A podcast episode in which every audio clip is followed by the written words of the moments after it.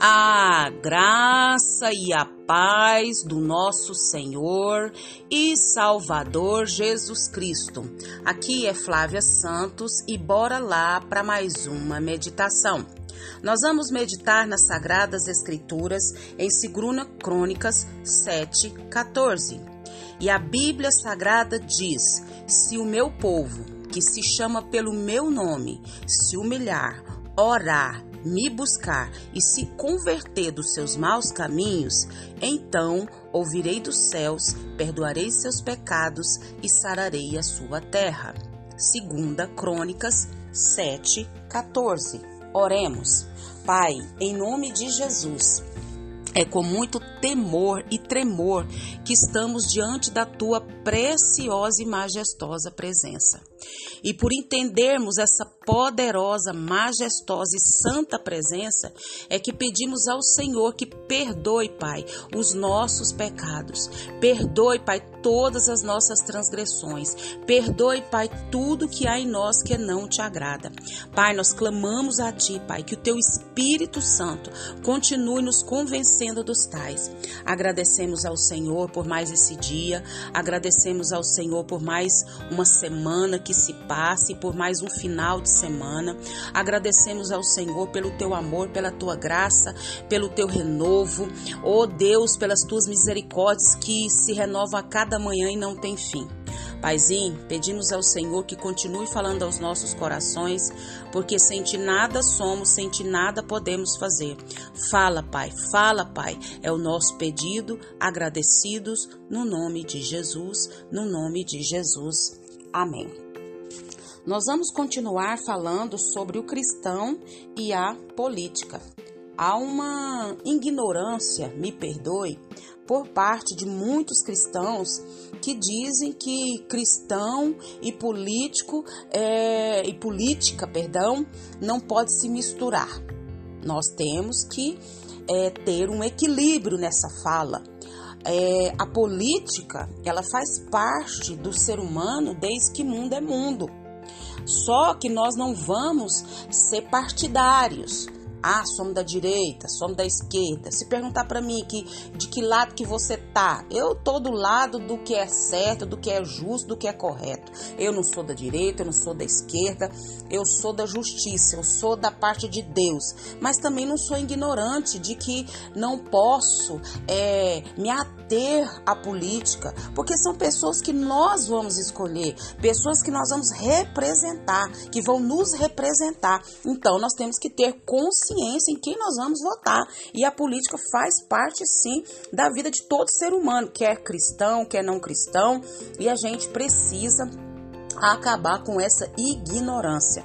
Então, o nosso Brasil é um Brasil que Deus nos deu, um, país de gente é, diversificada, é um país de muitas riquezas, de um povo simpático, de um povo que tem um país maravilhoso, de uma fauna e de uma flora imensa, é de tantas coisas que o nosso Brasil tem triunfos dos, dos, nos esportes, na criatividade. Pensa num povo criativo, um povo que luta. É o povo brasileiro, é um povo de raça, um povo marcante, né? Mas também nós sabemos que apesar de toda a riqueza, de toda a criatividade, há abismos sociais, há dificuldades de acesso que alguns não têm na educação, na saúde, no emprego, né? As cadeias da corrupção vão assim crescendo a venta a impor roupa, é, crimes organizados que oprimem a nossa gente.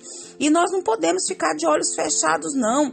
Nós devemos o quê? Conversar com Deus, falar com Deus e agradecer a Deus pelas dádivas? Sim, devemos adorar a Deus, engrandecer a Deus pelas maravilhas do nosso país, sim, mas nós também precisamos o quê? Pedir a ele, né? Por esse povo trabalhador, por esse povo solidário, esse povo que precisa de socorro contra o quê? Contra a desigualdade, contra o tráfico de drogas, contra a prostituição infantil, contra as desigualdades, as outras mazelas, que o quê? Que desafiam as nossas autoridades. Então nós precisamos, a Bíblia diz que é para nós orar pelas nossas autoridades, orar, orar pela nossa nação, orar para que se acabe com a corrupção, com a apostasia.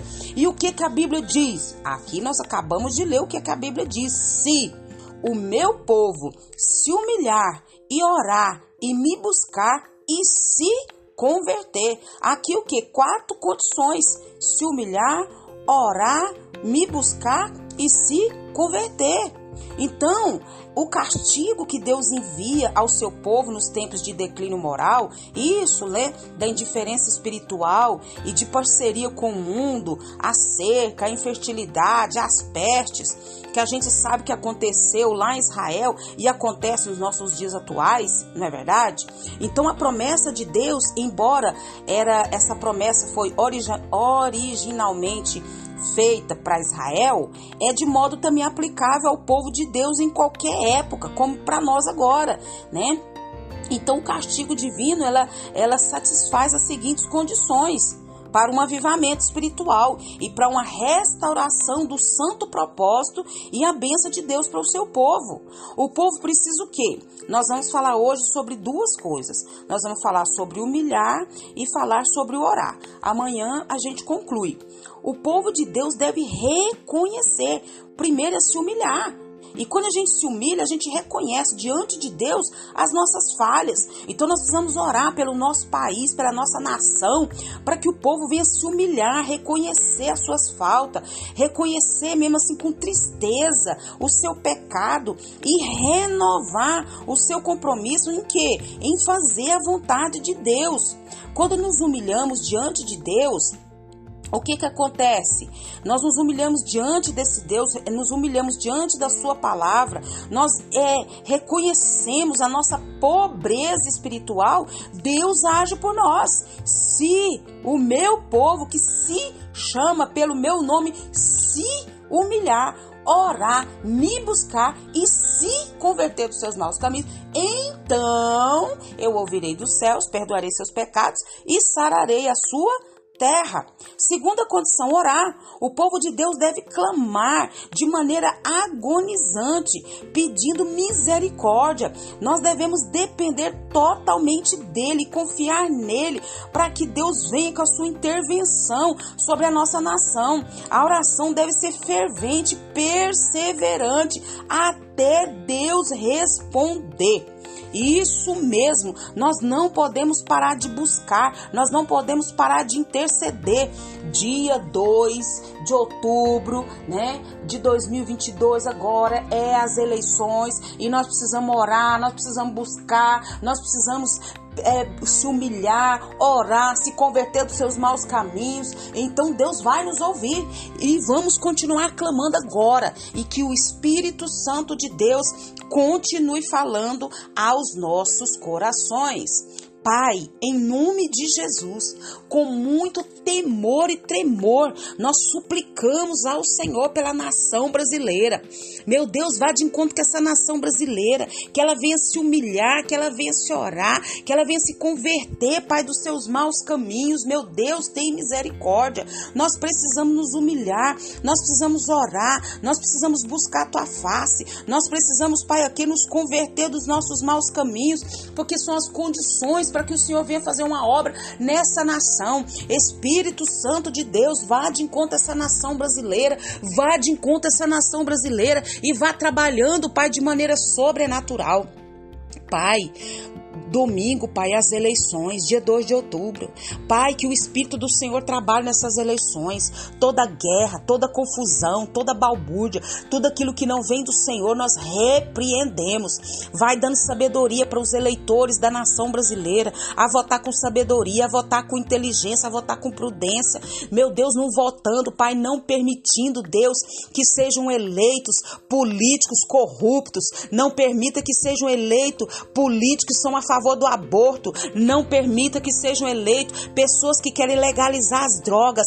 Pai, não permita que sejam eleitos políticos que vão contra a família, contra os bons costumes, contra a moral, contra a igreja do Senhor. Pai, em nome de Jesus, nós clamamos, nós suplicamos, nós imploramos. Pai, nós também pedimos que o Senhor continue nos guardando dessa praga do coronavírus e de tantas pragas, mazelas, vírus, pestes que estão sobre a terra. Guarda a nossa vida, guarda os nossos. É o nosso pedido, agradecidos no nome de Jesus.